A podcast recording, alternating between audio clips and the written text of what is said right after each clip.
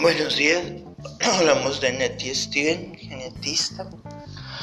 Aceptaré preguntas de mis estudiantes siempre y cuando siga sintiendo entusiasmo por la biología, lo cual espero que ocurra por el resto de mis días. Nettie Stevens.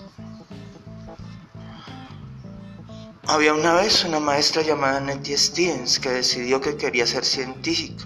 Ahorró tanto dinero como pudo y cuando tuvo 35 años se mudó a California para entrar a la Universidad de Stanford.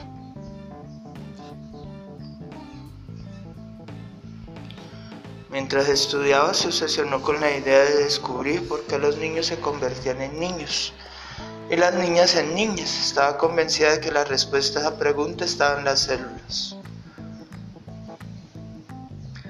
La humanidad se había hecho esa misma pregunta desde hacía casi dos mil años. Los científicos y filósofos habían inventado toda clase de teorías para explicarla. Algunos decían que dependía de la temperatura corporal del padre, mientras que otros decían que era cuestión de nutrición. En realidad nadie tenía idea. Para resolver el misterio de una vez por todas, Nettie empezó a estudiar gusanos de harina. Después de examinar sus células bajo el microscopio durante horas, hizo un descubrimiento importante. Las larvas femeninas tenían 20 cromosomas largos, mientras que las larvas masculinas solo tenían 19 cromosomas largos y uno corto. Lotería, exclamó Nettie con ojos pegados al microscopio.